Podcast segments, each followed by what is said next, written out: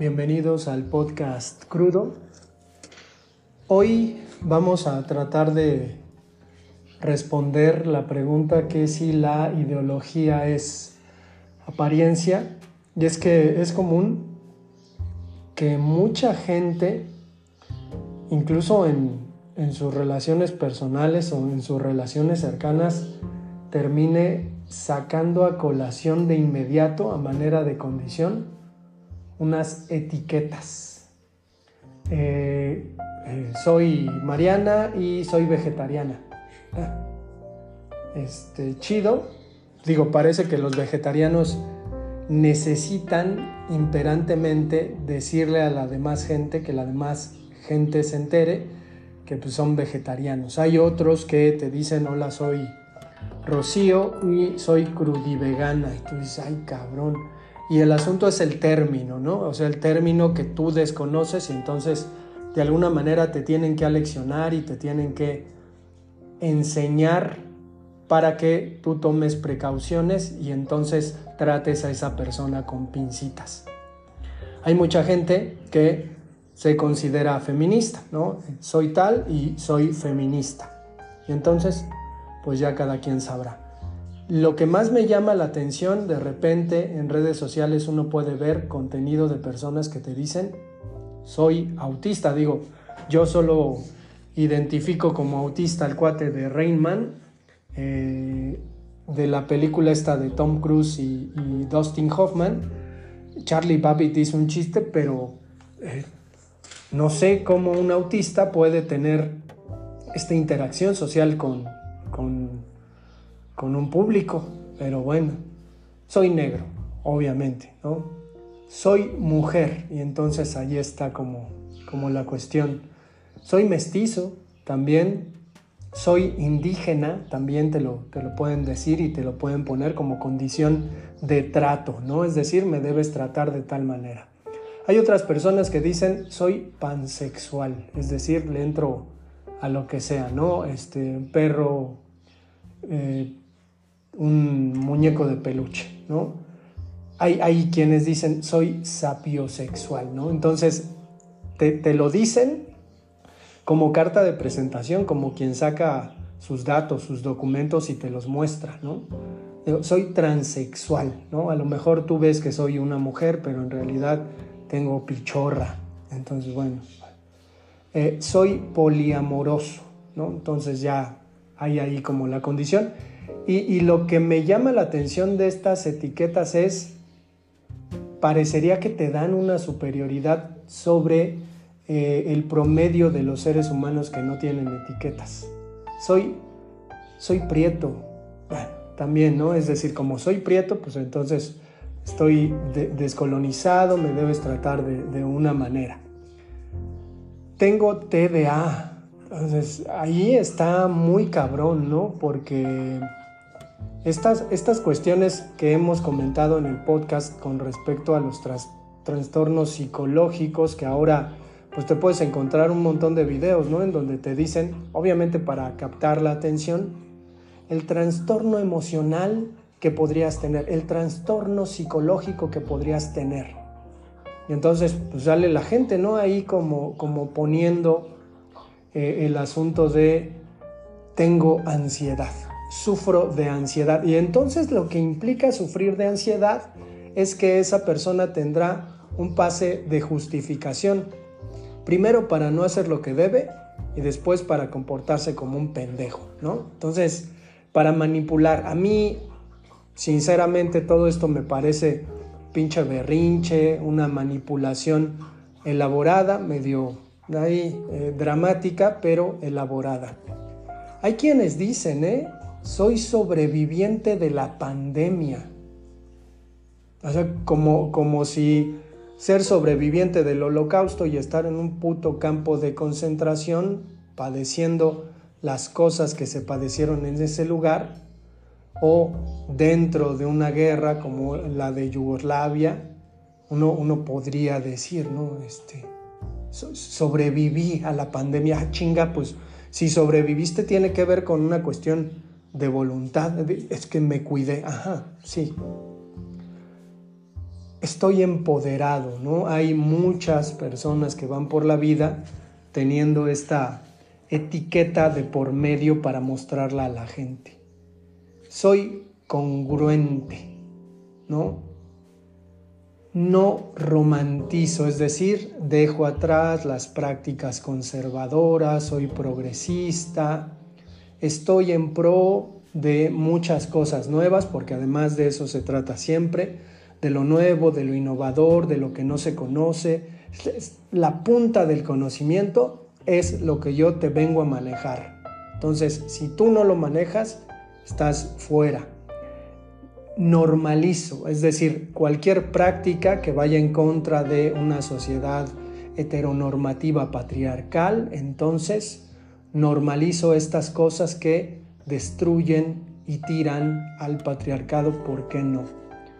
Digo, nadie va por la vida diciendo soy mitómano y, por ahí a la hora de adjudicarse cuestiones psicológicas, pues alguien podría decir, y soy mitómano, ¿no? Y soy cleptómano, ¿no? Me gusta robarme cosas, incluyendo ideas, ¿no? Incluyendo estas clasificaciones hay, otras graves, ¿no? Hay, hay, otras graves que pues va, va por ahí el asunto. Tengo trastorno límite de la personalidad. Sepa la chingada que es eso, pero hay gente que se saca fotos acá tirada en la cama, ¿no? Este, te hace un video diciéndote que tiene, tiene esa madre y entonces se pone así como muy pinche mal. Te empieza a hablar así como irracionalmente y dices, ¿qué pedo?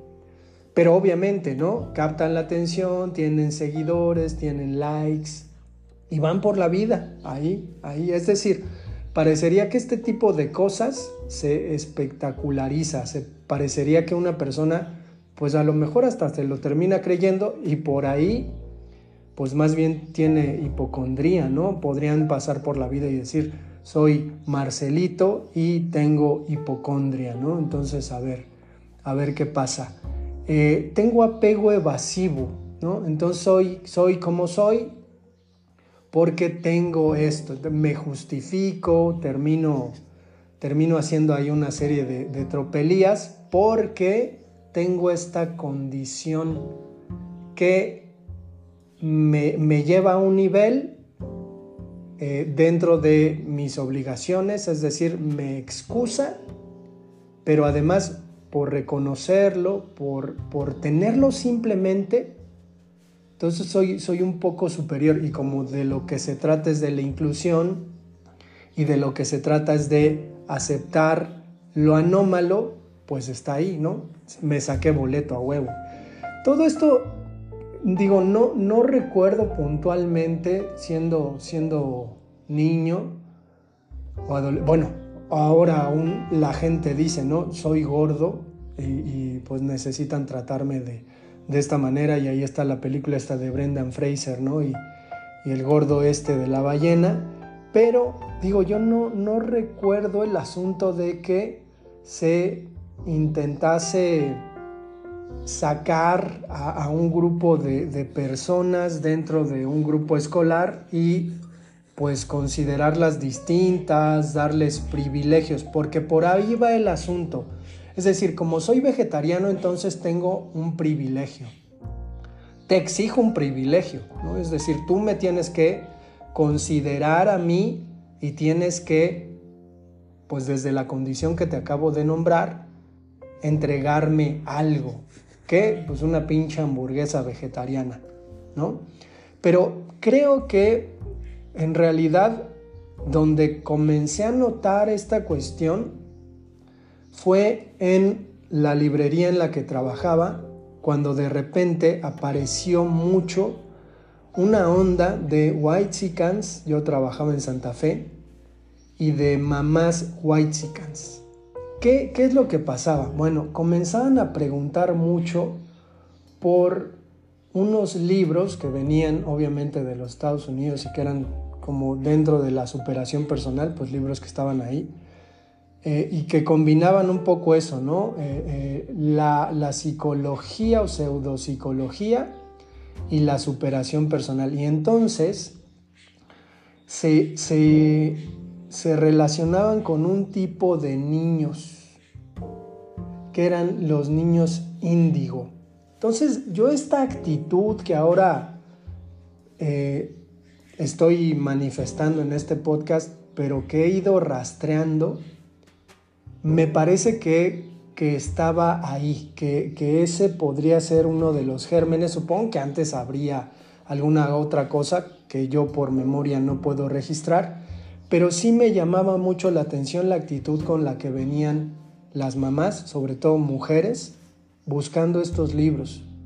Y encontrando en ellos la vinculación con sus hijos que eran niños índigo, una especie como de niños genios incomprendidos que tenían un potencial muy grande y que se les debía eh, manejar de una manera. Creo que todo esto tiene que ver con, con una cuestión de métodos de crianza que viene también de la psicología americana manipuladora, que si ha logrado pues avances, pues tiene que ver solamente con eso, con la cuestión de manipular a la gente. Y es que al final me parece que, que pues estamos en, en extremos, ¿no? Es decir, alguien podría llegar y decirte, evidentemente te darías cuenta, pero decirte, hola, soy Juan y soy enano. Eh, y entonces por ser enano tendrías que, tratarlo de una manera distinta a la que tratas a las personas. Eh, hola, soy eh, Rubén y, no tengo un, un, brazo, pues obviamente te darás cuenta que no tiene un brazo, pero eso implica que tendrías que tratarlo de manera distinta. Y así, digo, hay, hay muchísimo que comentar, digo, hay ahora, ¿no? cada vez hay cosas nuevas y cada vez hay cosas distintas que las personas se adjudican. Digo, yo no sé si podríamos crear una, especie de carta ideológica a través de todas las etiquetas que las personas pues se ponen, ¿no? Tengo el trastorno emocional, ¿no? Tengo un trastorno emocional, entonces por eso soy, soy como soy y soy un, un ojete de mierda, por ejemplo, o de plano soy un pendejo, ¿no? Y entonces me excuso tras esta supuesta enfermedad que ni siquiera está diagnosticada. Yo creo personalmente que esta exacerbación con respecto a crearnos una apariencia, por ejemplo en las redes sociales, y no solo en las redes sociales, digo, el WhatsApp parecería una red social, pero tiene que ver un poquito con la necesidad de comunicarnos. Sin embargo, ya viene per se la cuestión de que podemos crear una especie de, de personalidad con las etiquetas que nosotros podamos, queramos poner. Por ejemplo, en los estados de WhatsApp, digo, eso no tiene mucho que ver con, con Facebook, es la misma lógica, pero es así. Le muestro a las personas lo que yo soy. Tomo fotografías mías, este, pongo alguna frase, pongo alguna cosa que me identifique. Pero en ese sentido creo que en las redes sociales y en general lo que trabajamos demasiado es nuestra apariencia.